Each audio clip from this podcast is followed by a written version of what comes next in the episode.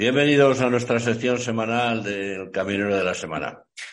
Hoy hemos querido traer, o hemos tenido la suerte de tener con nosotros a un profesional, eh, no solo como, como camionero, como transportista autónomo, sino como persona con iniciativas que todo el mundo conoce, con una manera de ser que es de admirar y que muchas veces nos preguntamos para todo lo que hace de dónde saca tanto tiempo.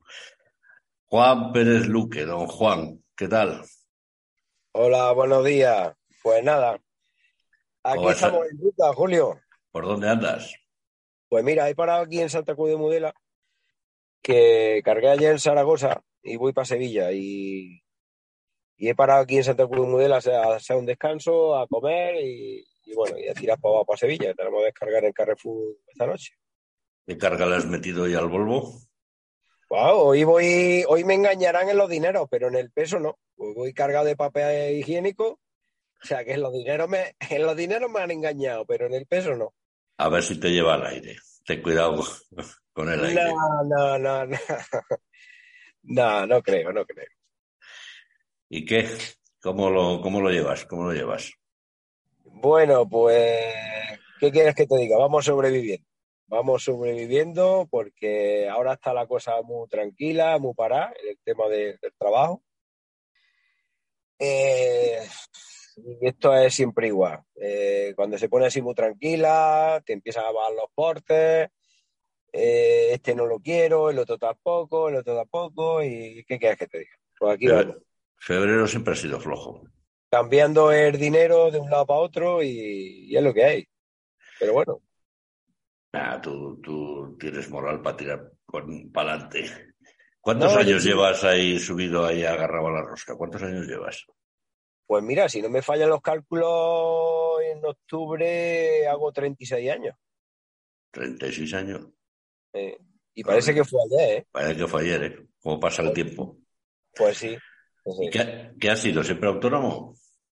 No, llevo, llevaré unos 15 años de, de, ser autónomo. Antes trabajaba en, eh, bueno, en una más de construcción familiar y, ahí empecé yo con bueno, empecé, ahí empecé de, mozo de patio, cargando camiones, moviendo camiones y, y me tiré sobre 20 años haciendo transporte eh, regional eh, con trailers, con rígidos y bueno, hasta que me cansé un poco porque era un negocio de, la familia y bueno, había cosas que no me gustaban y, decidí echarme a la aventura. Y me hice autónomo, me quedé con el camión que llevaba, que llevaba un Volvo, entré a una, pequeña cooperativa, se llama Cotramic, de Montemayor, aquí de Córdoba, eh, y bueno, y me puse a ser, me puse a ser nacional con, con basculantes. Hacemos mucho, mucho granel, también paletizado, y bueno, aquí llevo 15 años. La verdad que estoy súper a gusto. ¿Qué haces? ¿Solo nacional? Sí, nacional, nacional. Solo nacional. ¿Y siempre has llevado Volvo? Eh, no, he llevado Ebro, he llevado Pegaso, he llevado Barreiro. No, digo como autónomo, como autónomo. Sí, sí, sí, Volvo, Volvo, sí, sí. Tú, eres volvista, ¿no? Eh, bueno, Volvo me está demostrando que, que me encanta, que quieres que te diga. Este que tengo ya ha sobrepasado dos millones de kilómetros, me va de maravilla, el otro también. Cuando algo te va bien, pues es para qué cambiar. Más vale lo malo conocido que lo bueno por conocer, dice, ¿no? ¿Qué es? ¿Un 420, un 460? ¿Cuál es? Es un 520. 520. FH13 520. más bien servido de caballos. Sí, sí, es buena máquina, es buena máquina. Es buena máquina. Sí. No, es que últimamente hay una pelea ahí por, entre algunos camioneros ahí por, sobre todo por el TikTok. Hay una picadilla entre volvistas y escanias y tal, que se graban vídeos y cuando se adelantan uno a otro y se pican y. Eh, ya sabes. Sí. Hombre, yo, yo siempre he dicho, digo, yo o Volvo o Scania. A mí Scania me encanta, ¿no? Pero bueno, empecé con Volvo y la verdad que me, da me va muy bien, estoy muy contento, es buena máquina y aquí sigo, recachutándolo porque no tengo pensado cambiar, porque no está el panorama para cambiar y, aquí vamos yo ya. Pero lo bueno, que lo bueno que tienes es que tú eres un artista. Tú con, con un alambre, un alicate, un destornillador, una autógena y una radial haces una nave espacial. O sea, que cualquier problema que tenga el Volvo sigue andando. Eso eran los Pegasos que antiguamente, y además, concretamente, en la, última ruta que hicimos, que, bueno, que ya sabéis, eh, por Europa con el Pegaso, tuve que hacer uso del alambre esas máquinas sí se arreglaban con un alambre, unos alicates, una recámara o algo, pero esto no. Como, yo le llamo, son, son, eh, son, mariconas electrónicas y esto ya eh, hay que mirarlo ya de otra manera, pero bueno. Con, los barreiros y los pegasos llevabas un rollo de alambre, llevabas un alicate, llevabas unas abrazaderas y no había problema. Andaban, aunque, aunque fuera con un pistón, pero andaban salía, salía del paso agua y aceite que no le falte y a correr hasta que reviente. Eh, cuéntanos, cuéntanos un poco cómo se te ocurrió la historia esa de restaurar el famoso Pegaso. ¿Cómo, cómo salió esa idea? ¿No, tenías nada mejor que hacer? Eh, eh, no, pues mira, ¿cómo surgió? Bueno, surgió porque yo siempre estoy dándole al coco, inventando cosas. Y entonces me acordé, me acordé Mm, de, del Ebro que, con el que mi padre, el primer camión que yo cogí, que me dejó mi padre solo, que era un Ebro, un D700, recuerdo la matrícula, 79.833 de Córdoba, y que lo vendieron a un hombre de, aquí, de un pueblo de cerca, de Rute. Y me acordé del camión, de, de restaurarlo, arreglarlo, y porque, claro, es algo que te, que, que te dé marcado, ¿no? El primer camión que tú cogiste. Y, pero bueno, eh, hice contacto con este hombre, este hombre pedía un disparate por él y entonces no. Pero bueno, se me quedó la cosa, ¿por qué no consigo yo un camión antiguo, clásico, de los que había antiguamente? Eh, y bueno, en Villa de Río, pasé un día por allí y vi un Pegaso Europa, entré, hostia, con el cambio de bola, el carterín esférico, yo hacía ya mucho tiempo que no lo había visto. Yo me recordaba de cuando los veía. Hostia, me enamoré del camión. Me enamoré del camión. Aunque yo he sido de Barreiro siempre. A mí el camión que me ha tenido loco ha sido el 4220. Y, pero, oye, me enamoré de, del Europa, ¿sabes? Y pregunté lo que querían por él me, pedían, recuerdo que me pedían 4.000 euros, dije, 4.000 euros no te doy yo por esto porque está, está, estaba hecho polvo, ¿vale? Y, y al, al mes o por ahí, volví ahí otra vez y llevaba dinero en el bolsillo, recuerdo que llevaba dinero en el bolsillo. Y este hombre muy cuco, pues me pilló, porque eh, eh, le pregunté, oye, ¿cuánto quieres por ahí? Me dice, no, ¿tú cuánto darías por ahí? Digo, yo más de 3.000 euros no te doy. O sea, no te doy, le dije. Y me tendió la mano y ya me pilló. Y llevaba los dineros, digo, oye, pues esto se ha quedado hecho. Y, así lo compré. Y estaba, estaba enamorado. Recuerdo que iba para Madrid y yo acordándome todo el camino del Pegaso Europa, del cambio de bola, porque, sea, y, así empezó la historia. ¿Cuánto tiempo te llevó restaurarlo? Eh, ponerlo visible me costó 11 meses. Era sábado y domingo y, me costó 11 meses. ¿Y, te, encontrabas piezas, las piezas que necesitabas? O... Sí, lo, sí, piezas ahí en The y en The y en repuestos antiguos todavía había piezas. Y, y el, el restaurarlo, eso hay que tener mucha maña para hacerlo, ¿no? Porque lo hiciste todo tú. Bueno, eh, con la ayuda de mi padre, ¿eh? Eh, la verdad que mi padre también es muy mañoso, aunque ha estado siempre con el camión, toda su vida con el camión. Pero él sabe de albañilería, él sabe de carpintería, él sabe de pintura, en fin, que, yo antes de comprarlo se lo comenté. Y papá, he visto y he visto un, un Pegaso Europa y para comprarlo, si me lo dejan barato, pues para comprarlo y restaurarlo. Y a él le gustó la idea y dice, pues cómpralo. Por eso iba la segunda vez ya preparado con dinero y, se quedó el trato hecho y me lo, y lo compré, ¿vale? Pedí en el pueblo una góndola, un amigo mío que se dedica, que tiene maquinarias de, de, de obra y tal, y fui con mi cabeza tractora y me lo, y me lo trae el pueblo. Que, que todo el que me vio con el camión dirá, ¿para qué coño quiere Juanito esa chatarra? Porque estaba, estaba muy mal de presencia, estaba muy mal, estaba muy, muy podrido. ¿Para qué coño quedará el camión? Luego ya con el tiempo han visto que, que bueno, sí, sí había, ha tenido un final bonito. Eh, y nada, yo cuando emprendo algún proyecto así es, a tope. O sea, lo aparqué, lo subí allí al solar donde yo tenía, lo aparcamos y aquel mismo día empezamos a quitarle laterales, a irlo saneando y, y a trabajar día y noche, bueno, día y noche. Todos los fines de semana y festivos era desde por la mañana hasta por la noche, camión, camión, camión, camión. Y en 11 meses conseguimos pintarlo, arreglarlo, hacer laterales, carrocería, cortarlo y todo. Luego ya eh, conseguí un amigo mío de ahí de Sevilla, conseguí eh, metido donde, donde había equipo de reparación. Y bueno, compré un motor en Casariche, por no quitarle el suyo, porque el suyo funcionaba, pero se veía que estaba gastado. Y compré un motor en Casariche y compré el equipo motor y bueno, pues lo desarmé y reparamos el motor que había comprado y cuando tenía totalmente reparado y pintado, pues lo quitamos y, se lo metimos al Pegaso.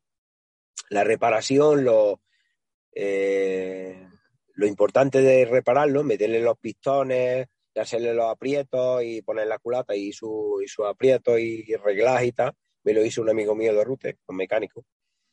Y yo, nosotros lo desmontamos, mi padre y yo lo desmontamos, desmontamos todos los pistones, monté yo los pistones en las bielas, le puse los segmentos, limpiamos toda la, eh, la cámara de agua, todo el bloque, lo limpiamos con cepillo de acero, porque como antes los vehículos echaban mucha agua, pues tenía, tenía mucho óxido. Todo eso fue a mano y, y nada, hasta que conseguimos, planifiqué la culata, se montó todo y nada, pues ya tiene el camión un moto acorde con la, con la carrocería. ¿Cuántos años hace que empezó a rular? ¿Eh? ¿Cuántos años hace que empezó a rular el Pegaso? Eh, creo que fue en el 2016, lo compré en el 2015 y en el 2016 ya estaba, ya estaba en marcha. Fue una odisea también los, los papeles porque el camión, el camión no tenía la matrícula, cuando yo lo compré no tenía la matrícula. Le fabriqué yo una matrícula que lo, se publicó en la revista Solo Camión. Y le hice una, una matrícula porque no tenía, y entonces la primera concentración que se hizo de vehículos históricos en mi pueblo, pues claro, no iba a llevar camión sin matrícula. Entonces yo le creé una, que después dije, y lo publiqué en la revista, que era, esa no era su matrícula era ficticia. Hasta que averigüé la suya. Cuando averigüé la suya, que era matrícula de Jaén, resulta que tenía un embargo, en fin, tenía mil historias que me llevó sobre un año poder conseguir eh, preparar toda la documentación de estudiar al día. Eh, fue una odisea, pero bueno. ¿Y, ¿Y, cómo se te ocurrió la idea esa de, de, hacer primero la ruta por España a beneficio de Caminos contra el Cáncer, a beneficio de la pues lucha contra el cáncer. ¿Cómo, cómo se te ocurrió esa aventura? A raíz de que, de que yo empecé a restaurar el camión, porque en Inaja no hay ningún camión restaurado, ¿vale? Y yo empecé a publicar fotos y tal, la gente veía bueno, una chatarra este y, la, y, y, y bueno, pues se, se restauró, se quedó muy bonito y eh, el Ayuntamiento de Inaja, a raíz de eso, hizo en el mes de agosto, hacía unas concentraciones, empezamos a hacer unas concentraciones de camiones, coches y motos clásicas. Y entonces, pues, claro, yo llevaba mi camión, ¿vale? Era el único camión de, la concentración. El ayuntamiento daba unos premios metálicos, aparte de un trofeo, daba unos premios metálicos. Y entonces yo desde el primer día eh, pensé donarlo a la, la Asociación Peñago de Cáncer. Entonces, a la entrega de premios, pues eh, yo al ayuntamiento digo, no, no, yo no quiero dinero, entregarlo a la sede de, de de la Asociación contra el Cáncer, y ya está, que realmente mi camión sirva para hacer algo bueno, porque, bueno, yo recuerdo que el primer año fueron 150 euros. Yo con 150 euros voy a ser el mismo pobre, pero esos 150 euros unidos a otros tantos, pues pueden ayudar a gente, ¿no? Y qué cosa más bonita que esto que he creado con mucho esfuerzo sirva para también ayudar a, gente. Entonces, el primer año, bueno, pues fue un detalle bonito que la gente, pues, yo no esperaba que, que agradecían el gesto y me, decían que, oye, qué gesto más bonito has tenido. Y entonces, pues, no sé, me di cuenta que lo bonito y la sensación tan bonita que era, bueno, pues pones tú un anito de arena con, con, una herramienta que tú has creado, ¿no? El segundo año igual, el tercer año igual. Y bueno, ya eh, pensé que había que hacer algo, que se podía hacer algo, hacer algo más importante. ¿Pero qué? Le comentaba yo a mi mujer comiendo, ¿qué hago? ¿Qué hago con el camión? Pensaba, le comentaba a ella, digo, bueno, viaje a Alemania, salí con este camión, con esta edad, con 50 años, subí a Alemania, pero vale. Eso podría alimentar mi ego de que realmente he hecho una máquina que después de salir de la chatarra hago un viaje importante, pero luego no daba, necesitaba algo más. Y, recuerdo que estaba allí en la imprenta de mi pueblo haciendo una fotocopia y de pronto fue como un chispar se me vino a la cabeza. Digo, ya está, una vuelta a España. Una vuelta a España, usarlo como valla publicitaria y, bueno, ya todo lo que conocéis. Y a raíz de ahí, creía tanto en mi proyecto y tenía tanta ilusión y sabía que, tenía que salir bien que, bueno, me puse mano a la obra, eh, a publicar las redes sociales y la verdad era una bonita idea, era algo bonito, ¿no? De un camionero. Y nada, pues ya sabéis todo cómo salió, salió perfecto y, bueno. Y ya a esta altura, pues, eh, ahora como, ahora como me retiro, como, como bueno, y aquí estamos, aquí estamos ayudando lo que pueda. Y... La verdad es que el, el Pegaso es digno de ver. Y, lo que ha sido sorprendente y ha sido noticia y nos ha llamado la atención a todos es luego la solidaridad que ha habido entre, entre la profesión a la hora de lo mismo en la ruta que hiciste por España que en la que hiciste por Europa, cómo ha colaborado la gente, cómo se ha volcado, cómo, cómo ha contribuido en la medida que ha podido cada uno, empresas, particulares y demás. Ha sido todo una, una iniciativa digna de, de mucho mérito, de mucho mérito, porque hay que reconocer y hay que decir que, que eso lo has hecho, incluso yo lo sé, que te ha costado dinero de tu propio bolsillo y lo has hecho en tus vacaciones. No, sí, eso, eso es así, aunque, aunque haya gente que no lo crea. Si no, no, te produciría el, esa sensación tan bonita de haber hecho algo auténtico y hacerlo de forma totalmente altruista, que es como tú dices, a mí me va a costar dinero. Porque claro, yo planteo hacer un proyecto de eso, eh, yo soy autónomo, yo en la cooperativa que, que, estoy trabajando, yo puedo parar el camión cuando quiera, pero claro, día que no trabaja, día que no cobra. Entonces yo al año sí me puedo permitir parar 10 o 15 días para irme de vacaciones, que es lo que normalmente hacía, ¿no? Pero claro, si... Y entonces pues yo decidí, digo, bueno, pues mi día de vacaciones la voy a utilizar para esto, porque era realmente una aventura, es también una aventura, hacer un viaje de esas características con este camión que habíamos montado allí, pues era una aventura, pero una aventura muy bonita. Entonces, después de todo, yo lo he dicho a, mucha gente, ¿no? A mí me ha costado dinero, pero pero la satisfacción que yo me he llevado no se la ha llevado nadie, me la he llevado yo de, haber visto como muchos compañeros tuyos, porque prácticamente no me conocía nadie, era un pequeño autónomo, como tantos miles que hay en la carretera, que haya tenido esa iniciativa y que la gente colaborara conmigo, empresas de toda España. Y pues la verdad, el orgullo que te produce, la satisfacción que, de, de ver que de ese de esa gran cantidad de dinero que fueron, fueron más de 62.000 euros, que había podido ayudar también a mucha gente en momentos como es la enfermedad contra el cáncer, pues eh, yo sí te digo que, que ha valido la pena perder ese tiempo, ese trabajo, porque me siento súper recompensado, ¿sabes? Eh, es una experiencia que, que solo el que la vive sabe lo que es. Sabe lo que te digo, que vale mucho la pena.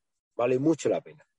Vaya, además, a mí me consta que en este último viaje que hiciste de, del viaje por Europa, eh, hubo momentos, eh, momentos emocionales para ti complicados, como fue el hecho de, de ver niños con, con esa terrible enfermedad y me imagino que te habrá quedado la satisfacción de haber puesto tu granito de arena para ayudarles, ¿no? Uf, yo todavía me emociono aquella, aquella llegada a Madrid. Eh, nos recibieron la sede de Madrid, la Asociación Peña contra el Cáncer. Eh, ves personas afectadas de cáncer. Eh, explicándole yo el tema, y me emociono, yo me emociono rápidamente, explicándole el tema de cómo había sucedido todo, eh, que cómo iba todo, y luego se te acercan esas personas con las lágrimas en la, eh, la cara, dándote la mano, dándote las gracias por la labor que hace, por ese granito de arena, por ese, rayo de esperanza, que ellos ven que hay gente eh, peleando y ayudando para, para poner, para ayudar en la lucha de esta enfermedad. Wow, es que algo que, que cualquier esfuerzo merece la pena. Yo iba con Begoña, que me grabó sin darme cuenta que cuando ya salía del camión allí y emocionado porque es increíble. La llegada al hospital, cuando ves a los niños, eh, los pobres no son conscientes, por ejemplo, no son conscientes, ¿no? Y cómo te explican y eh, son momentos que eso te marca y te das cuenta que, como te he dicho, que merece la pena, cualquier esfuerzo merece la pena. Son vivencias que, uf, que dan significado a, a tu vida, no sé, no sé cómo explicarlo, pero es muy bonito. Nos hicieron, nos hicieron un cartel, bienvenidos camioneros contra el cáncer, pusieron el nombre de, de, de los cuatro que íbamos. Eh, fue una experiencia inolvidable, inolvidable. Y algo, o sea, que, no. te, algo que te marca para, para el resto de la vida. Cuéntanos una primicia, anda. Seguro, seguro, estoy seguro que algo estás maquinando ya. eh, tú no bueno, puedes parar, algo, algo, tienes, no algo puedo... tú y la Vego, algo tenéis que estar liando. No te, no te puedo contar, no te puedo contar porque luego si no la secre, como yo le llamo a Begoña, Begoña Omeleta, eh, luego me regaña. Pero sí, para este año tenemos un par de proyectos ahí pendientes hasta ahí te voy a decir, ya iremos dando información, ya lo publicaremos en su día, pero sí, hay un par de cosillas ahí pendientes. Sí, tú no puedes, tú no puedes estar que, quieto. O sea, me obligan, o sea, a mí me obligan, ¿sabes? Pero bueno, hay, hay un par de cosillas que tenemos pendientes. Yo creo que, que os va a gustar ya el día que lo publiquemos.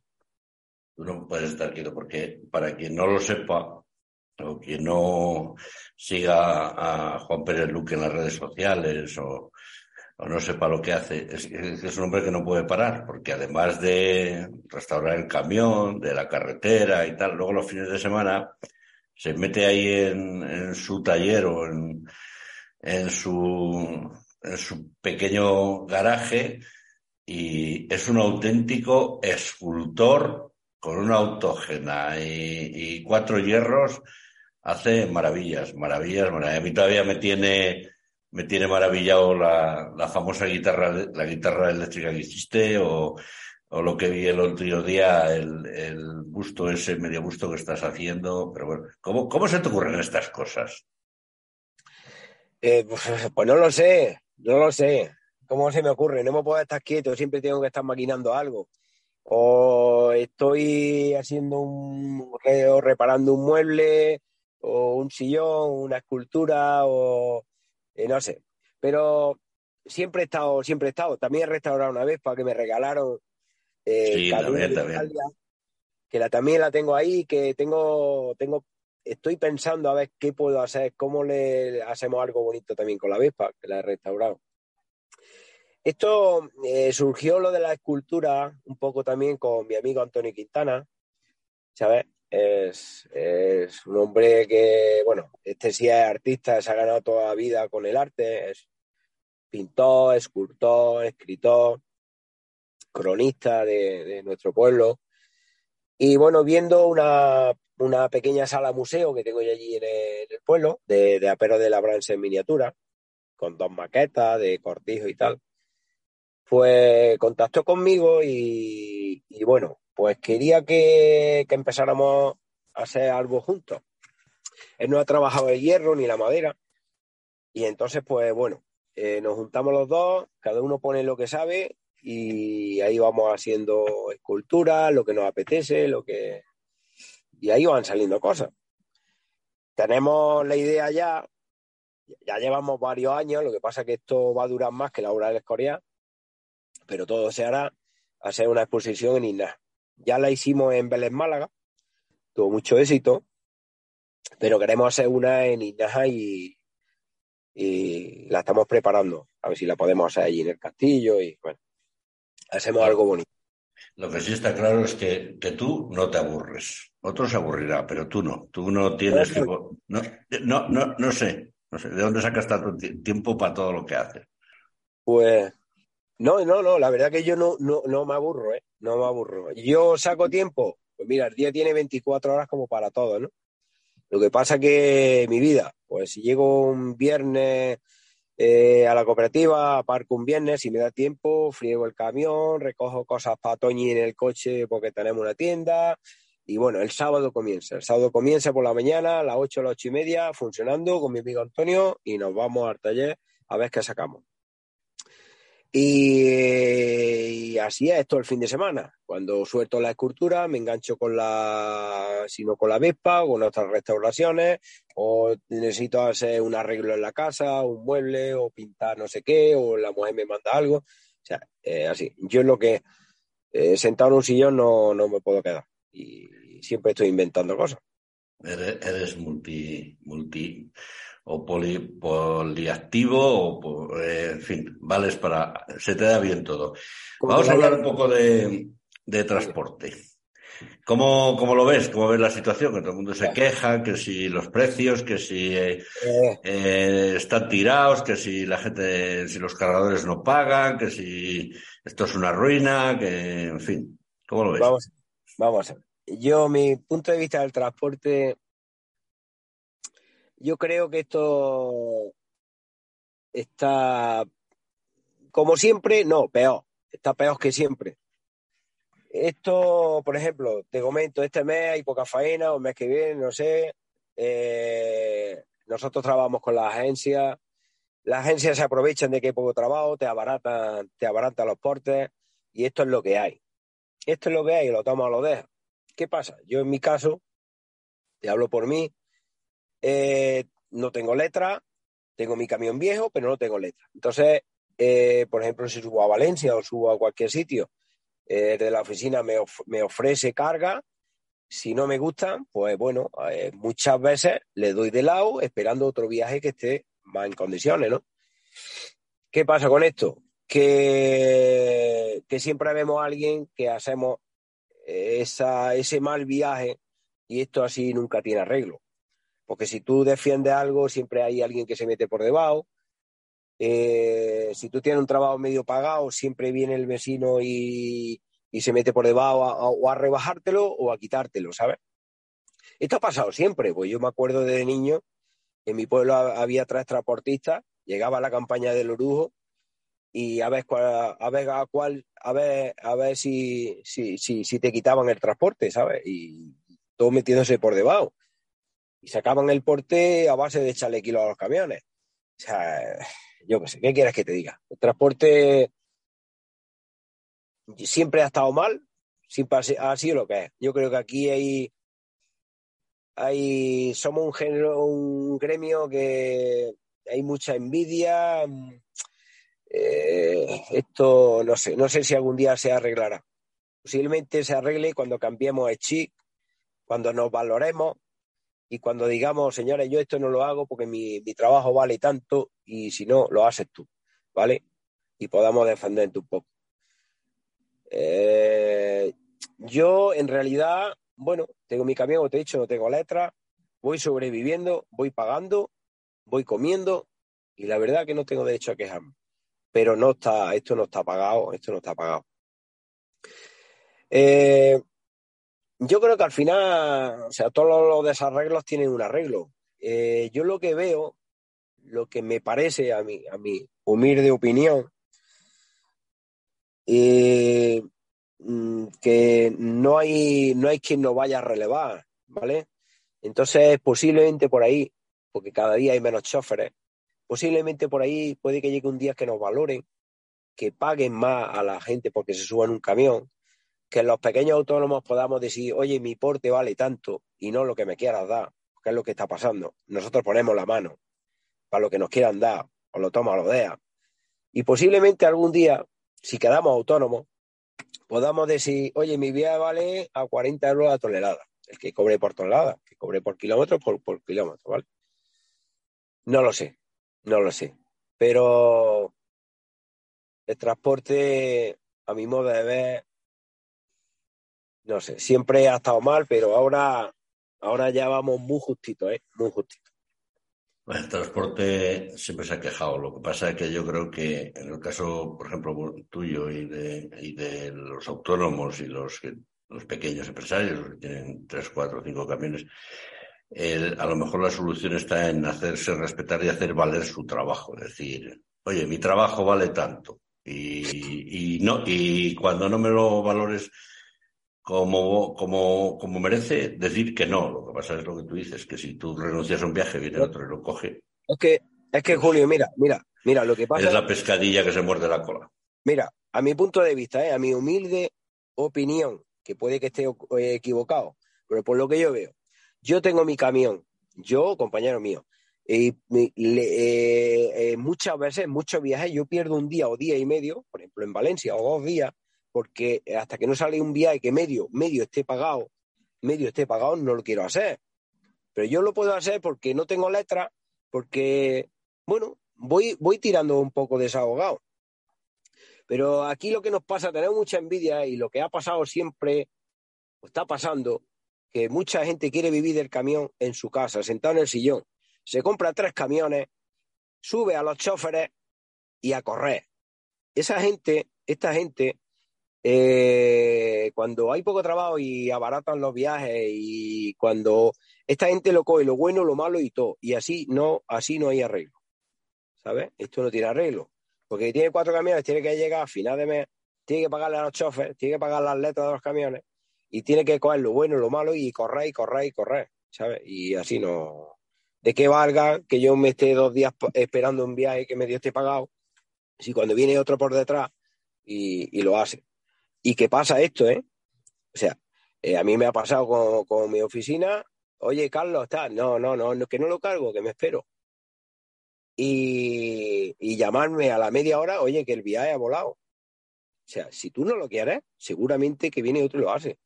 Así como, y, y, luego nos quejamos de que no ganamos, si es que hay cosas que no se pueden hacer, es cosas que no se pueden hacer. Bueno, pues seguro que ahí viene uno y lo hace, seguro. Ah, pero eso siempre ha sido histórico. Los problemas del transporte los genera. Los problemas del transporte los genera el propio transporte. Exacto. mira, el enemigo número uno de un transportista es otro transportista. ¿Vale? Esa es mi opinión. Y esto triste, no pasa Triste que sea así, pero así es. Así es. Y, y, yo cuando así habla de transporte, no me gusta hablar de transporte, además te lo dije, yo no quiero hablar de esto, yo paso. Yo mi mundo es, intento sobrevivir, no hacer mal a nadie, comer de lo que, de lo que trabajo y ya está. Pero que esto va mal, bien, que no se puede tirar, vale, ya tocará fondo, cuando toque fondo y se arruinen todo eso, que quieren vivir en su casa, eh, a costa de otras camiones que han comprado a base de letras y tal, cuando esto toque fondo ya se arreglará, ya se arreglará. Es que, no sé, porque es que no lo sé qué solución puede tener, porque no nos queremos, no nos queremos, no nos valoramos. Hay que correr, hay que correr, hay que facturar, hay que correr, hay que correr. Coño, no se puede hacer, no se puede hacer. Nada, era un poco, vamos, habíamos hablado de que no íbamos a tocar mucho estos temas, pero bueno, era un poco por, por saber tu impresión. Eh, para ir terminando, porque sé que estás haciendo una pausa y que tienes que seguir, eh, te hemos pillado así un poco a traición. Eh, ¿Algo más que nos quieras contar, que nos quieras decir? Pues bueno, eh, decirte, ¿qué te digo? Que, que para mí el transporte, eh, para mí el transporte de mi vida no lo cambiaría por nada. A veces así comentando con gente, oye, tal, el camión muy duro, tal, allí del pueblo, da, digo, pues mira, me dan el, el sueldo que gano en el camión, me lo dan en la puerta de mi casa y no lo quiero, ¿sabes? Pero sin embargo, mira, sin embargo, te voy a, que lo venía pensando, sin embargo, no sé quién nos va a relevar. Yo tengo tres, tres hijos, eh, mi Juan Jesús, Ángel y Lucía, el mayor tiene 29 años, y le propuse, le propuse un día, porque había estudiado para entrenador de deporte, estaba parado, digo, Juanje, digo, si quieres compramos un camión y, oye, no te vas a hacer rico, pero, pero, pero tiras para adelante. Y me dijo que no. Dice, papá, eh, eh, yo, le gusta mucho la bicicleta, dice, no, yo no me tiro toda la semana fuera de, de, de casa metido en un camión. Yo quiero salir con mi bicicleta yo quiero tener vida, ¿vale? Entonces, mal lo veo, mal lo veo. No sé cómo le vamos a vender el burro a la, gente joven para que, para que suba un camión, que ese es el problema que, que creo que hay ahora, que, que faltan, faltan chofres y de aquí a unos años van a faltar muchos más. No lo sé. El problema que tiene el transporte por carretera es que hay que sacrificar mucha vida personal y familiar para, para este trabajo. Ese es, ese es un hándicap muy... Y luego las nuevas generaciones eh, pasa un poco lo, a lo contrario que lo que pasaba antes en el, el, transportista o, por ejemplo, aquí en mi zona los mineros, ¿no? Que no quería, el minero no quería que su hijo fuera minero y el camionero quería que su hijo fuera camionero. Bueno, pues ahora los hijos no quieren, no quieren vivir lo que han vivido sus padres. Y, Pero, y bueno, esa es la situación. Lo que pasa es que, bueno, el transporte llegará un momento que por sí solo se, se, se arreglará. Sí, sí, porque cuando no haya, pues tendrán que tomar medidas las administraciones, tendrán que pagar y a base de dinero pues tendrán que eh, hacer esto más atractivo porque eh, hoy, hoy ya, antes era muy atractivo subirse en un camión, mover 40 toneladas, 20, eh, te sentía algo importante, te, te, te encantaba viajar, pero yo creo que hoy la gente joven este perrito no se lo vendemos así, la gente joven pasa del camión, no quieren tirarse toda la semana o 20 días eh, metido en la cabina de un camión, piensan más en vivir, en que la vida no es solo trabajo. Y yo creo que también falta, creo, ¿eh? creo que falta un poquito de espíritu de sacrificio. La gente quiere más cómodo y, y otro sí, trabajo que le permita vivir de otra manera. También las nuevas generaciones han tenido una vida mucho más cómoda que, sí. que, tuvimos, los, que tuvimos los demás. Pues, don Juan Pérez Luque, muchas gracias por, por este rato, por este rato que nos has dedicado. Te pido perdón porque te hemos pillado así un poco a traición. Pero bueno, sabemos que, que teníamos muchas ganas de que estuvieras aquí, de que fueras uno de los camioneros de la semana, de que eres un ejemplo en el que se tienen que mirar muchos profesionales, tanto como transportistas o como camioneros, como persona. Y esperemos que algún día consigamos eso que, que vamos a ver, a ver si algún día lo intentamos, que el príncipe de Asturias sea para ti y no sea para alguien. Porque tienes que dar mucha guerra todavía y vas a dar mucha guerra todavía y, y sabemos que de ti siempre sale el, el, amigo, el camionero, el profesional y el solidario y eso, eso es digno de admirar. Mira, yo le. Eh, Julio, a ti, te, le... como yo te dije un día, tenía que hacerte un monumento cada rotonda. no, no, no, no, no, no. Los premios se llevan dentro. Los premios se llevan dentro, no, nada. Yo le digo, mira, te lo. Te, le digo muchas veces a mi mujer eh, que y esta frase. ¿Qué coño le cuento yo luego a mis nietos? ¿Qué coño le cuento a mis nietos? Que soy un, solo un pequeño transportista que ya tiene su mérito, pero yo creo que hay que siempre exprimirse y dar un poquito más de sí y mira, pues eh, aparte de hacer el trabajo de camionero, que es súper digno y es, en mi vida, pues si puede hacer algo más, pues siempre ser buena persona y siempre hay que darlo todo, ¿no? Y ya está. Lo bueno de esta vida es pasar dejando, dejando historia, dejando buen dejando, recuerdo. dejando una huella bonita y, es lo que intento, ¿no? Eh, el día que vaya a cerrar el ojo, pues decir, bueno, pues he hecho algo bonito, he hecho algo que, ha servido para ayudar y además he hecho mi trabajo, he, llegado, he llevado a mi casa adelante y ya está. Yo creo que eso es lo más bonito. Y que la gente te recuerde como una, como, sea, como una buena persona. Cuando te vean por la calle, por la carretera, pues eh, es que no hay cosa más bonita que esa. Muy bien, don Juan. Pues muchas gracias, amigo. Gracias a vosotros, ha sido un placer y bueno, pues aquí me tienes cada vez que, me necesites. Sabes que aquí nos tienes siempre a tu, a tu disposición. Ya lo sé, ya lo sé. Un abrazo, buena ruta y como siempre seguimos en contacto. Cuídate mucho. Y un abrazo a la familia, a la señora y abrazo, un abrazo para vosotros. Gracias. Hasta luego. hasta aquí el programa del Caminero de la Semana.